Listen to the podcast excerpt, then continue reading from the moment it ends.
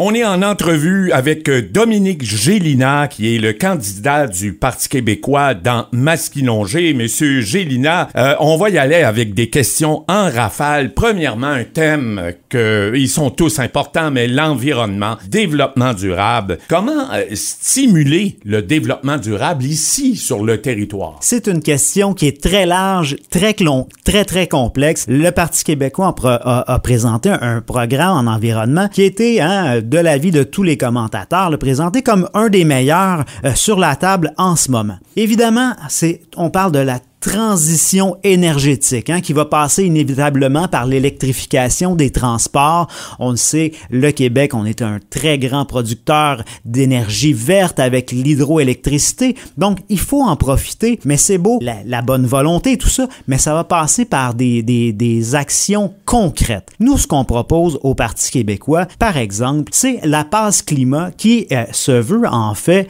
euh, une initiative qui, pour un dollar par jour, permettrait à tous les Québécois d'utiliser le transport en commun quel qu'il soit. Donc, par exemple, quelqu'un qui voudrait se diriger vers Trois-Rivières, Québec ou Montréal pourrait prendre le train, l'autobus ou toute autre forme de transport en commun et pour ce même dollar-là, lui aurait accès. Donc ça, évidemment, ça serait une façon de réduire le nombre de véhicules sur les routes parce qu'on le sait, là, plus de 45% des gaz à effet de serre sont produits par le transport. Le logement. Est-ce qu'on en a suffisamment parlé? Eh bien non. Et euh, comment répondre à cette crise en ce moment euh, en lien avec la Commission de protection du territoire agricole et la loi 103 qui euh, demande à ce que ce soit les MRC qui portent les demandes des municipalités C'est un enjeu majeur ici. Hein? Dans Masquinongé, on sait, il y a plusieurs municipalités qui aimeraient euh, développer, qui aimeraient dézoner certaines zones agricoles pour pouvoir faire des développements immobiliers. Je comprends très bien cette volonté-là euh, des maires de vouloir évidemment avoir accès à des revenus de taxation plus élevés, mais je pense qu'il faut voir la situation globalement aussi, pas seulement euh, au niveau de la MRC, mais au niveau du Québec. Hein? Les terres agricoles au Québec, on va se le dire, sont concentrées principalement là, sur les rives du fleuve Saint-Laurent. Tout à fait. Donc, euh, un des arguments qu'on entend souvent, c'est on va dire, ben, par exemple, si on dézone des, euh, des zones agricoles ici pour faire des développements, ben, on va protéger des aires protégées, mais dans le nord du Québec. Mais en même temps, ces zones-là, on ne peut pas produire de fruits, de légumes, de grains et tout ça. Non, non, certain. Donc, c'est certain qu'au niveau du Parti québécois, on tient Mordicus à protéger le territoire agricole le plus possible. Mais je pense qu'une des solutions là, à la crise du logement actuel, euh, c'est un, phénomène qui est quand même nouveau euh, des dernières années et qui a pris beaucoup d'ampleur. C'est la fameuse location à court terme, ben les fameux Airbnb. Donc nous, au Parti québécois, on propose là, vraiment d'interdire ce type de location-là pour redonner aux gens des logements de disponibles. Parce que c'est certain que c'est attirant pour des propriétaires de louer des logements une fin de semaine par mois puis d'avoir des revenus plus élevés que s'il y avait des locataires qui l'habitaient. Exact. Donc je crois que c'est vraiment ce qui a créé un très grand déséquilibre au Québec dans l'offre de logements locatifs. Évidemment, on parle beaucoup de logements sociaux et tout ça. Il y a des projets qui sont sur la table. Euh, le gouvernement, en ce moment, dit, ben, on est en attente de financement du fédéral. Au fédéral, on se relance la balle. Donc, je pense qu'au-delà des chicanes, faut être innovant aussi, puis il faut tenter de trouver des partenariats avec des entreprises privées, des entreprises qui ont besoin de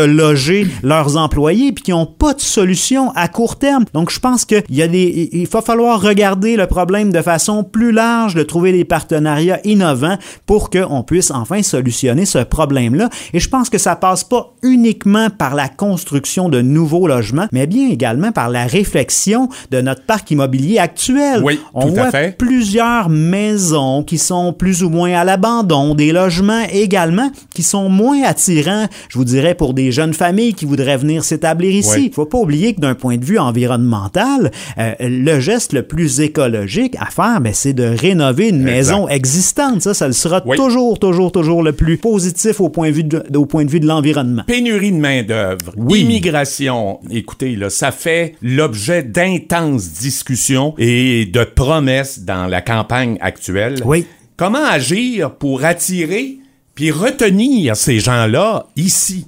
Votre réponse. Un enjeu majeur, encore une fois. Évidemment, selon, selon nous, au Parti québécois, ça passe par la régionalisation de l'immigration. Donc, ce qu'on voit en ce moment et depuis hein, plusieurs années, c'est que l'immigration euh, migre littéralement, presque exclusivement au niveau des grandes villes. On le voit ici dans Masquinongé, il y a des travailleurs de Montréal qui viennent travailler ici à chaque jour, mais qui sont transportés en autobus, tout ça, pour venir travailler dans nos différentes usines et tout ça. Mais je pense que ça nous prend une capacité d'accueil et d'intégration aussi. Euh, c'est ce qui manque, je crois, pour les attirer. Il faut qu'on soit capable de bien vendre notre région, de montrer comment on est accueillant et tout ça parce qu'on l'est vraiment. Puis c'est un très beau milieu ici, mais je pense que euh, faut le voir globalement également. Mais ça prend une volonté politique également que euh, l'immigration ne se fasse pas seulement à Montréal, mais qu'il se fasse vraiment dans les régions. Puis évidemment ici dans Masquinongé, hein, la langue parlée par 99% des foyers environ, mais c'est le français. Oui. Donc c'est pour ça qu'au Parti québécois, on essaie de voir ça euh, dans son ensemble, puis que on, quand on parle d'immigration, nous on parle de, de, ramener les seuils environ à, au niveau des années 90, à environ 35 000, pas dans un souci de limiter l'immigration, mais bien dans un souci d'intégration. On veut pas créer des ghettos comme on, on, peut voir à Paris, en banlieue de Paris, en France et tout ça. Nous, on veut que ces, ces gens-là soient intégrés à notre société et en fassent partie intégrante. Donc, je pense que ça passe par là. Puis la langue, c'est le moyen de communication universel. Hein? Ces gens ben doivent pouvoir, pour vouloir s'intégrer, pouvoir ouais. communiquer avec nous. Dernier thème, et non le moindre, oui. ici pour Masquinongé, considérant le nombre d'agriculteurs qui est le plus élevé euh, en Mauricie, on le voit, il y a le contexte économique euh, qui est pas facile, la hausse des taux d'intérêt, le manque de personnel. Bon sang, quelles sont les actions que vous prônez là, pour atténuer ces problématiques-là? Évidemment, on est un petit peu à contre-courant au Parti québécois par rapport aux autres partis parce qu'on propose pas de baisse d'impôts. Hein? Il y a eu une surenchère au niveau des baisses d'impôts, tout ça. Encore une fois, l'inflation,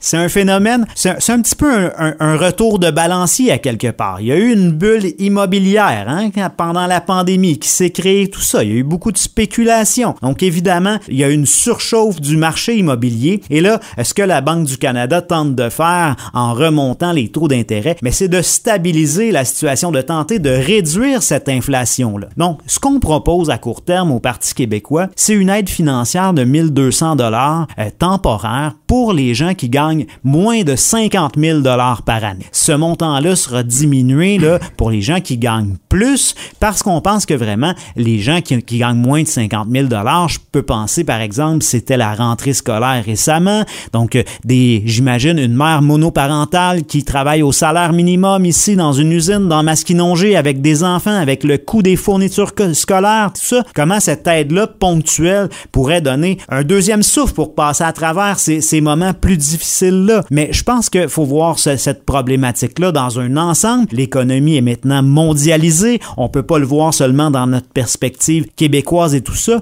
Puis je pense que des baisses d'impôts, ce serait une, réponse un petit peu trop extrême à un problème qui est temporaire. On, priverait le gouvernement de milliards et de milliards de dollars de revenus. Et honnêtement, je pense qu'on va en avoir bien besoin parce que la pandémie qui nous a tous frappés ben, a provoqué une augmentation des coûts là, à beaucoup de niveaux dans plusieurs ministères et tout ça. Donc, si on veut conserver au Québec le niveau de, de service à la population qu'on a, je pense à la santé, entre autres à l'éducation, ben, on va bien avoir besoin de ces revenus-là. Eh bien, Dominique Gélina, euh, vous êtes candidat pour le Parti québécois dans Masquinongé. Merci beaucoup d'avoir été avec nous aujourd'hui. Merci.